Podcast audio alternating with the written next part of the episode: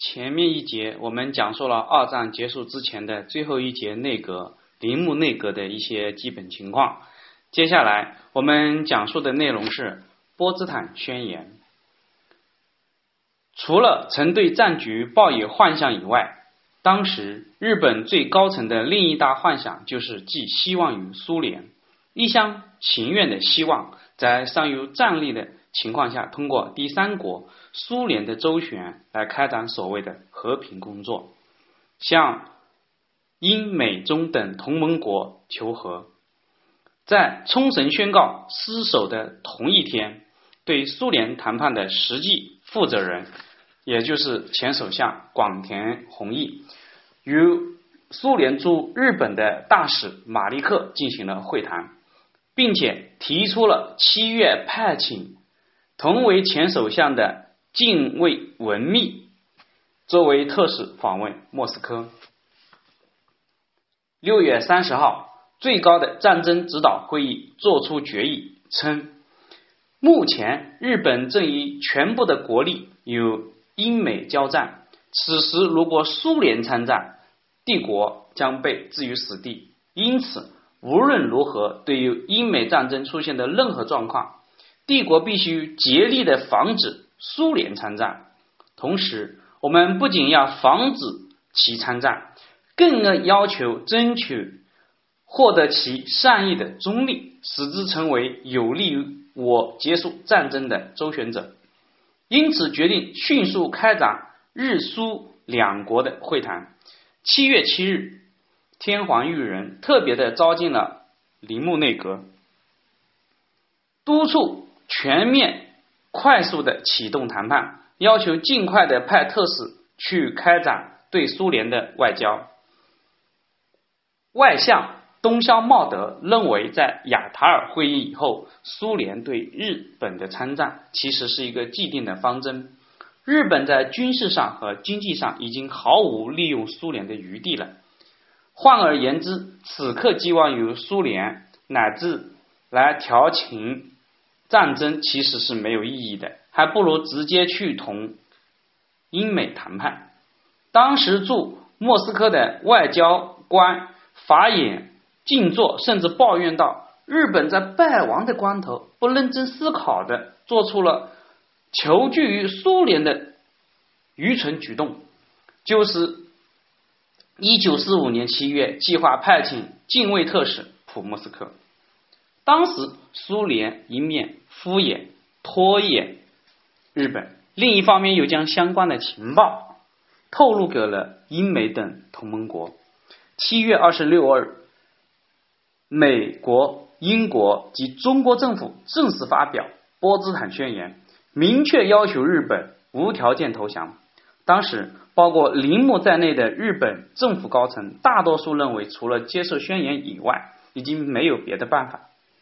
以外务大臣东乡茂德与海军大臣米内光正为代表，甚至提出应该在内阁会议上尽快予以正式承认。然而，陆军大臣。阿南惟几则表示坚决反对。铃木内阁的书记官记得，当时阿南惟几曾这样说：“我方暂且委托苏联中介进行周旋，此时正在等回话，应该在等到回复之后才来决定怎么做。”于是，铃木内阁决定在此前不对宣言发表正式的意见。两天后。铃木在记者招待会上脸色阴郁的表示：“我们认为那个声明是开罗会议的重新演绎。作为政府，我认为它没有重大的价值。对此，我们不予理睬。我们只管迈入战争的最后阶段。”铃木说的“不予理睬”一词原文日语的汉字里面是“莫沙尔字。当时日本的官方通讯社同盟通讯社。在翻译这段言论的时候，将其直接翻译为拒绝，而不是不予理睬，导致美国政府认为日本当局仍然会继续的顽强抵抗，故更加的决定了使用原子弹轰炸日本的决心。与此同时，日本政府正式向莫斯科派请特使举行正式外交的谈判要求，希望苏联出面进行和谈调停，而斯大林则向杜鲁门通报了此事，并争取他的意见。七月二十九日，莫洛托夫正式向盟国提出要求，希望英美等国正式邀请苏联参加对日的战争。八月六日，美国向广岛投放了原子弹。在得知广岛原子弹的事件以后，铃木感叹：“事已至此，余只能明确的决议，唯有终止战争，别无他路。”八月八日，日本军方派往广岛实地调查的科学家确认，美国所投下的是原子弹。铃木收到。调查报告以后，马上指示第二天召开最高战争指导会议与内阁会议。内阁书记官记得铃木说，亲自表明有关终止战争的意思是要求我事先做好的准备。就在同一天，苏联外交部长莫洛托夫召见日本驻苏联大使，向他宣读了对日宣战书。一九四五年八月九日清晨六点，苏联红军向盘踞中国东北的关东军发出全面进攻的报告，已经摆在了铃木的办公桌上。上午十点半，最高战争指导会议再度召开，铃木单刀直入的抛出中止战争有投降的议题。广岛原子弹也好，苏联参战也好，从形式上来看。战争不可能再继续下去，我们只有接受波茨坦宣言，结束战争。我想听听诸位的想法。在紧接着的议论当讨论当中，外相东乡茂德提出，只要不改变天皇的法律上的地位，就可以马上接受波茨坦宣言，尽快终止战争，并且认为日本已经没有跟同盟国讨价还价的资本。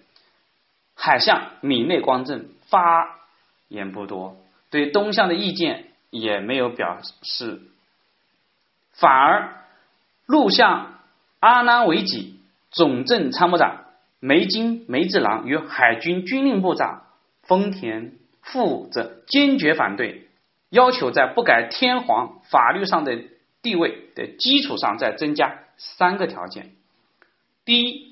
同盟国在日本的占领范围要尽可能小，人数也要尽可能少。第二，日本自行解除武装。第三，战犯由日本自行处置。他们将这个条件称之为维持国体的最低要求。因此，而谈判破裂，那就只有进行最后的本土决战。主战派发表完这篇言论以后。外相东乡马上就进行了反驳，双方随之爆发了激烈的争论。正在此时，第二颗原子弹轰，在长崎的消息也传来了。下午一点，在忧心忡忡却毫无结果的绝望当中，铃木宣布最高战争指导会议暂时休会。之后又是长达七个小时无休无止的内阁会议，会议上。阿南惟几坚持之前在最高战争指导会议上的主张，甚至提出原子弹轰炸和苏联参战的情况下，对比起来，我方难超胜算。但在为大和民主的荣誉继续进行战斗中，总是会有机会的。解除武装办不到，外地更是如此。实际上，只有继续进行战争一条路。如能施展死里求生的战术。并不会彻底失败，反而有扭转战局的可能。或许是对阿南为代表强硬派的言论感到厌烦，海军大臣米内光政一反在最高战争指导会议上沉默的态度，转而公开反对继续战争的论调。我认为我方对英美没有取胜的希望，对苏联也是如此。从物质和精神两方面来看。我认为没有取胜的可能，因此时，我觉得是投降以拯救日本，还是孤注一掷的继续打下去？应该冷静的做出合理的判断，必须放下那一套不服输和一厢情愿，按照实际情况，光明正大的坚持需要坚持的意见去进行谈判。之后的会议演变成为海军大臣与陆军大臣之间的针锋相对。米内明确表示同意立即接受宣言，而阿南维吉坚持认为无条件投降，正如作茧自缚，并无法维护所谓的国体，就是天皇制。同时，他还露骨的警告陆军统帅部的空气比我尤为强硬，还不认为战争已经失败。入夜后，文部大臣太田根造突然提出当下时局内阁理应总辞的建议。林木满不在乎的回答：“我没有集体辞职的打算，我决定让我的内阁来解决现在所面临的重大问题。”尽管坚持强硬的立场，但是阿拉维吉并没有理会这个建议，他似乎决定由铃木内阁。共同进退。对于眼前的政治僵局，铃木并不例外。实际上，他暗里有着自己的盘算。这位老首相计划在九日深夜以御前会议的形式来召开最高战争指导会议，希望身回身为天皇裕人，能以所谓的圣断来压迫军部妥协，进而促成停战投降。